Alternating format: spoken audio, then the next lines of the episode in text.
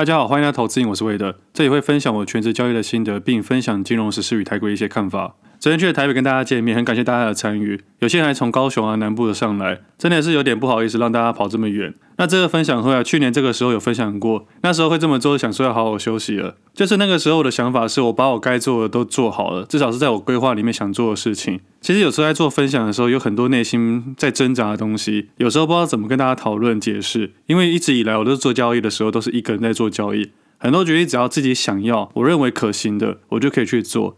但后来因为疫情开始做了分享，开始做了投资这件事情之后，后来我慢慢发现的，有时候你的决定会牵动的太多了，会影响很多层面，所以会变得更谨慎小心。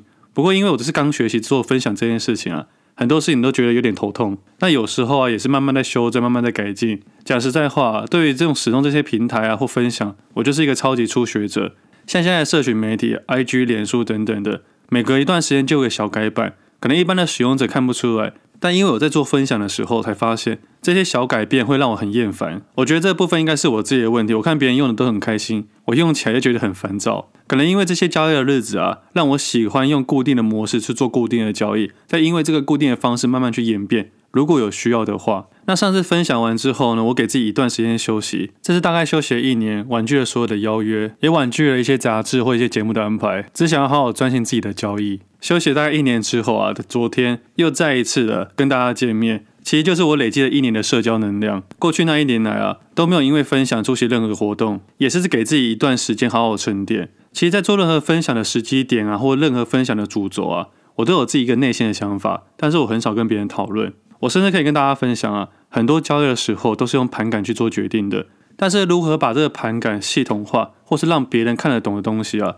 真的是要花蛮大的心力去调整。其实每一次的时间轴啊，都有它的一点的意义。就以过去这几年的分享来说，二零二一年的十一月六号是《投资上瘾》这本书的上架日期。当时我认为啊，市场行情过高了，而其实当时的软体也差不多完成了。但是我认为啊，如果以当下的时机点啊，如果让它如预期的上架了，那么这些投资人可能会带来一波空头行情，这对使用者的损失啊，可能会相较于大，甚至使用者的难度会非常的高。我一直希望自己可以成立一个不一样的金融媒体。我希望自己可以每一样作品都是我心中最好的东西。在刚开始交易的前几年，我想要把自己的交易逻辑写到一套软体里面，但是因为各种原因之下，我没有如预期去完成这件事情。因为身为一个交易者，你要开发一套软体，难度是非常的高，你需要学习的层面太多了，你需要研究的部分太广了。这也是当时为什么决定要做这件事情的一个其中一个原因。我想要把这件事情做好，而后来因为行情的关系，先把书给上架。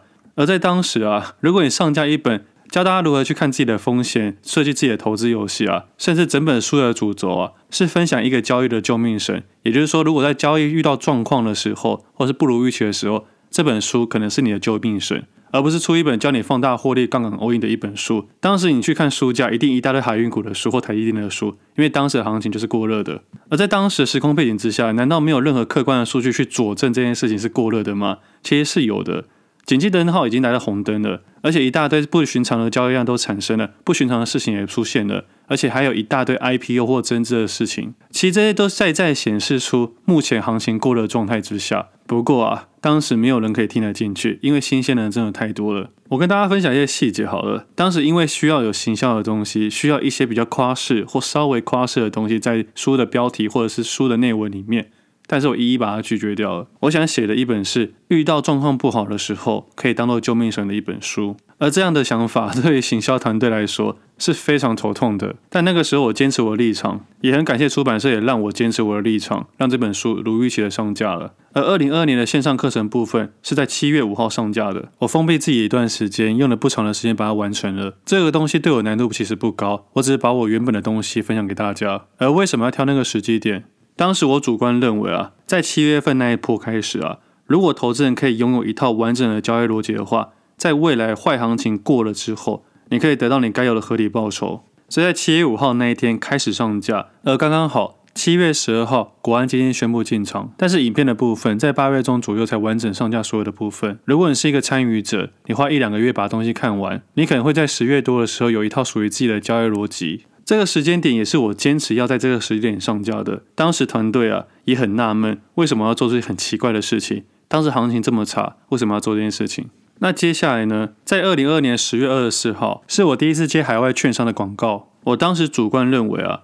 当下的美股是一个还不错的进场点，所以那个时候才跟 First Trade 合作。而在过去之前呢、那几年啊，有很多的交易所也想要找我业配。我随便举几个例子好了。当时比特币一大堆人讨论，一大堆交易所写信过来，而我秉持着不碰自己不熟悉的商品而拒绝了。而挑选之下，只有 First Trade 是一个相对于安全的美股券商。而我自己也研究了美股一段时间了。我还记得在二零二二年五月份的时候，自己第一笔进场的个股是 Netflix 跟 Meta，所以对美股市场已经开始有些熟悉度了。而来到十月二十四号那时候啊，而我也主观认为啊，这时候开户，这时候动作应该是相对好的时机点。最后一个大家比较有想法是软体 App 上架的时机点。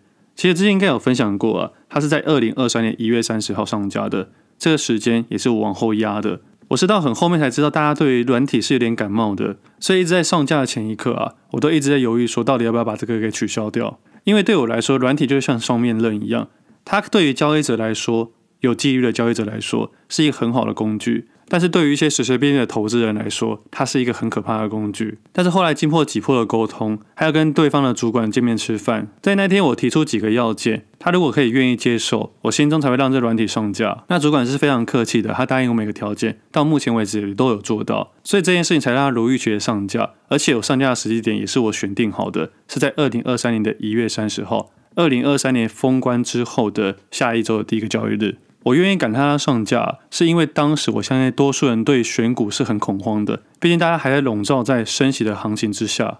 我相信大家对选股来说是非常没有信心的，而软体的功能其实就是让所有市场的个股做一一的筛选，让它缩小你的供给范围，它就对交易者来说是有帮助的。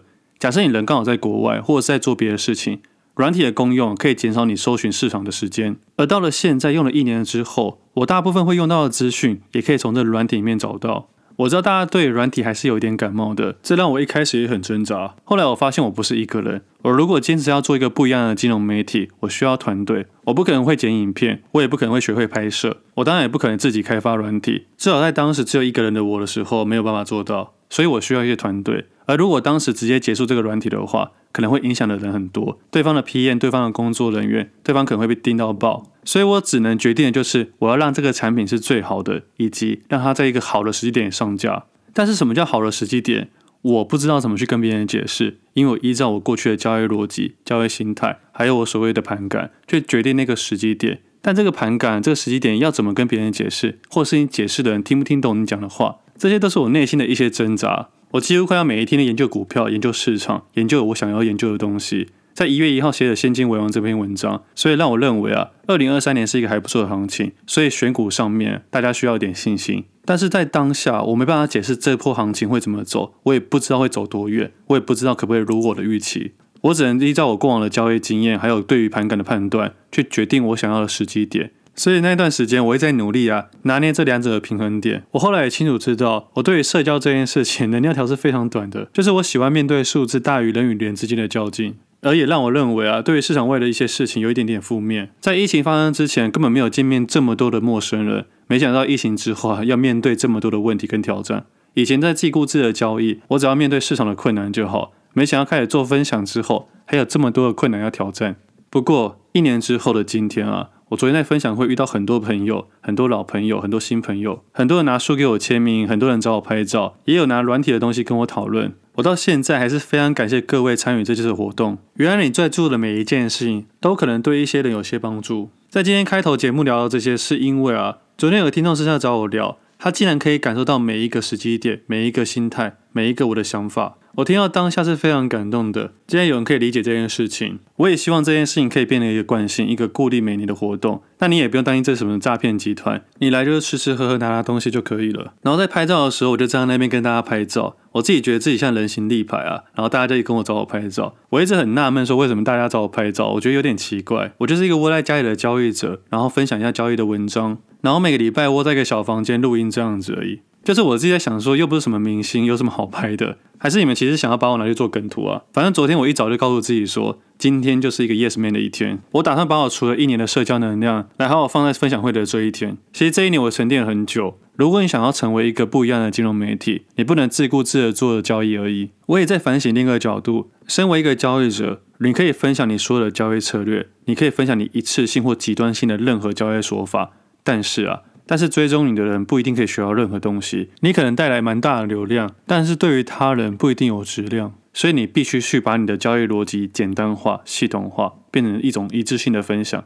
这是我过去二零二三年这一整年在学习的东西。简单来说，市场上有非常多很厉害的交易者，但这些交易者但不一定可以成为一个不错的分享者。而我自己从交易到分享，而不是为了分享才去学交易的。所以我花了三年时间，我努力去学习如何分享这件事情。接下来用一年的时间，好好沉淀一下自己。然后在昨天一天的时间，能量条直接归零。分享会有很多好玩的事情啊！有些人问我一些交易逻辑、交易策略，有些人问我权证，有些人问我生活上的体验，还有人问我说啊。去富士山的时候会有什么样的想法？我真有跟他分享这一段。我现在开始学习当一个初学者，到任何地方都是一个初学者的心态，它是很快乐的感觉。因为做个交易者，你要避免犯错，就代表你要小心翼翼。我认为没有一年是非常好交易的一年，每一年我都认为我要小心翼翼的去做交易。也因为这样子变成一个过度谨慎的状态之下，其实很压抑你的心态的。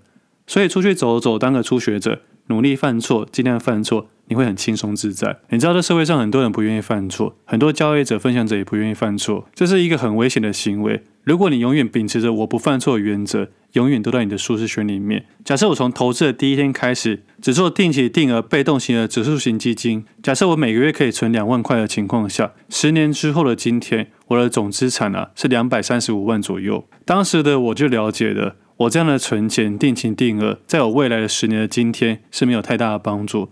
两百三十五万，不止对于当时的我非常难存到每个月两万块以外啊，我这十年来不能有重大疾病，不能出国旅游，不能做一些很奇怪的事情。十年后的今天，手上的资产只有两百多万而已。也不是说两百多万不好，只是说啊，以现在的实质购买力啊，已经降得非常的多了。所以成为一个全职投资人，真的是被迫而已。而且遇到市场的各种金融的状况啊，我会一窍不知，因为我只懂得做指数型投资。因为我当时啊，假设我避免自己犯错，害怕犯错，我就会变成这个样子。那么在分享上面也是，假设我永远只分享指数型投资或某一档高股息的个股的话，我的任何分享都不会犯错，而且可以得到一定的流量。但是啊，不一定有质量。我不认为指数型投资是不好的，但是我认为指数型的交易不一定适合每一个愿意冒险的投资人。如果依照刚刚讨论的逻辑啊，这十年来年化报酬是六点七六 percent，而总报酬大概九十三 percent 左右。你也可以计算，从你现在的资产，依照这个投资逻辑的话，十年后你的资产会变成什么样子？现在应该可以计算得出来。但是你在交易的过程中，你没办法遇到一大堆不如预期。比方说，假设真的发生台海危机，飞弹来的一颗。这些定期定额投资啊，可能一时之间不知道如何动作，只有卖跟恐慌的行为。而这样的人生不是我想要设定的人生，我不想活在一个框架里面的世界。就好比一个例子啊，在升息以前，很多人在分享股债配的行为，但是等到债券原本认为不会下跌的债券都开始下跌的时候，这些人会消失一阵子，然后接着等到下一次债券开始反弹的时候，这些人又会跑出来了。经过一次、两次、三次这种行为跟这种事情发生之后，你也不想要再任何争辩了，因为我后来发现。每一个策略、每一种方式，甚至每一个工具，都有适合的人。而当我理解这件事情之后，我需要一点时间去沉淀。我利用沉淀取代所谓的争辩。我喜欢旅行的原因很简单，原因是因为我可以一直犯错，我可以享受一个人的感觉，我可以到一个没有人认识我的地方或环境啊，做着我想要做的事情。我可以在富士山前的山中湖啊，坐在地板上发呆三个小时都没有问题，好好感受大自然的变化，每一刻啊都在变化。这也回到我想要讲的交易市场里面的事情。其实你我啊，只要你有持有任何资产的产品啊，即使你没有啊，你的资产都不停的变化。很多人会认为说，拿了现金就不会有变化啊，物价膨胀不就是个变化吗？这个金融环境是一个比较级的。当每个人都很有钱的时候，你就看起来很穷；当每个人都很穷的时候，你就非常有钱。去年去了贫民窟那一趟啊，看着眼前这些辛苦的人啊，如果你真的想要帮这些人啊，你可以满足你眼前这群人啊好几年的生活费。但是你后来发现啊，教育才可以真正改变这件事情，因为你不能养成他们习惯被帮助的感觉。这也是我那一次去贫民窟之后的体悟。很多事情是比较急的，而有些事情啊，并不是你用最直观的想法就可以解决它的。我想要写一本书，我想要写一本救命神的书，我想要真正帮助到别人，可以利用这本书找回原本最真实的自己。但我自己失信的那一块，是因为我希望啊，我爸妈在外面的时候就不用再解释说我在做什么了。其实他们也解释不出来啊。现在很简单，他们出去就说他儿子出了一本书，就解决了我很多的烦恼了。我知道在听节目的你们啊，有一些人可能想要成为全职投资人。我要跟你们说啊，有一天你还是要面对这样的问题。台湾对于全职投资这个事情啊，大多数都是污名化，大多数说做股票很危险。但以我观察之下，会讲出这些话的人，通常都是赔过钱的人。从小到大，你一定有听过一句话，一定身边有一大堆人说你哪件事情不可能，哪些事情做不到。我也常常遇到这种问题，但是我每次都告诉我自己啊。如果这个世界有些人做得到，就代表我有可能做得到。在公平的环境之下，当然有些事情是没办法选择，比如说投胎是没办法选择的。而我自己也了解啊，人的生命之中啊，大概有三个时机点可以不劳而获的彻底改变你的生活水准，也不是说不劳而获啦，应该讲说是命中注定。第一个是出生，第二个是婚姻，第三个是死亡。大家很常讨论的投资不如投胎，所以生在富二代、中二代。的确会影响你对于生活价值观的变化，也会影响你金钱的价值观，还有金钱的使用权。而婚姻这件事情也有可能会影响你所有的东西。有些人结了婚，因为另外一半的资产不同，而可能让你不需要特别去努力得到金钱的一些使用权。虽然这样讲起来很粗俗，但是它的的确确生活在你我的生活之中。但第三个意外之财呢，那就是死亡了。身边有很多的朋友，因为没有财务的知识，没有金钱的观念，根本不知道自己的家里有多少钱。而其实以老一辈的观念来说，都是钱不露白的概念，希望可以守财。所以很多老一辈人，他们资产非常多，尤其是一大堆的土地啊，很多老人家根本不在乎那土地值多少钱，甚至他们习惯他们原本的生活，也没有打算用那些土地去换金钱，而日子就要简单一天一天的过之后啊，哪一天突然间离开，发现留了一大笔遗产给自己的下一代，而这下一代呢，就平白无故变得暴发户。这三个条件之下，我相信每个人在生活中都一定有碰过这种例子。这当然就是我们金钱观念的一个世俗的一面，但是我们不能否认说，真的有一些人啊，会把这三者啊考量到自己的金钱观念里面。也因为这些原因啊，让我变成一个有点奇怪的人。明明是做个交易者，明明这么爱钱，但是啊，在生活上竟然一点对钱的感觉都没有。可能是在交易这几年呢，让我学会一件事情啊，做好自己的事情就好，尽量不要跟人家比较。我在我们生活中难免会想要跟别人比较。多多少少都会有了，但我自己后来会发现，健康正是唯一带不走的东西。很多人哀哀叫说一月份跌的非常多，我也不否认说啊，这个月的净值至少降了八位数以上。这如果回到十年前的状态，我肯定是半夜睡不着觉；而回到现在的状态之下，我反而是啊，找寻更好的机会，或是啊，做好自己的事情，以及做好自己该做的事情。所以我喜欢生活规律，有时候并不是我真的喜欢它，而是我知道生活规律可以带来更多的东西，所以我才让自己生活规律。久而久之，等人家看起来的自律啊，其实在你身上已经不是自律了，它只是一种习惯而已。我也不认为这件事是一个很酷的事情，反而在我眼里啊，社交能力是一个很酷的事情。像我这样分享会讲完之后，我能量条大概剩下一格而已。那昨天是一个 Yes Man 的一天，所以大家说什么都说好。那晚上也跟一些听众朋友去吃饭，感觉是一个很厉害的餐厅。进去之后人很多，然后到了包厢里面呢，我的能量条已经快要归零了。简单讲了几句话之后，我大概到了放空的模式。还有听众朋友做了一个很奇怪的背心，每个人一人一件。我拿到之后觉得这个也太奇怪了吧？为什么要穿这种东西？不过当天是 Yes Man 的一天，所以我还是把它穿起来了。那个时候能量条应该快要负了，然后大家都吃吃喝喝，虽然我已经忘记我吃了什么东西，然后也有听大家在聊天，然后我在努力记得每一个人的脸。但是在能量条复数的状况之下，我觉得我记忆力也大衰退了。然后出来的时候就在门口，大家找我拍照，然后穿了一个很特别的背心，搞得很像我们在选举一样。如果要穿那个走在路上，你的尺度啊一定要点满才行。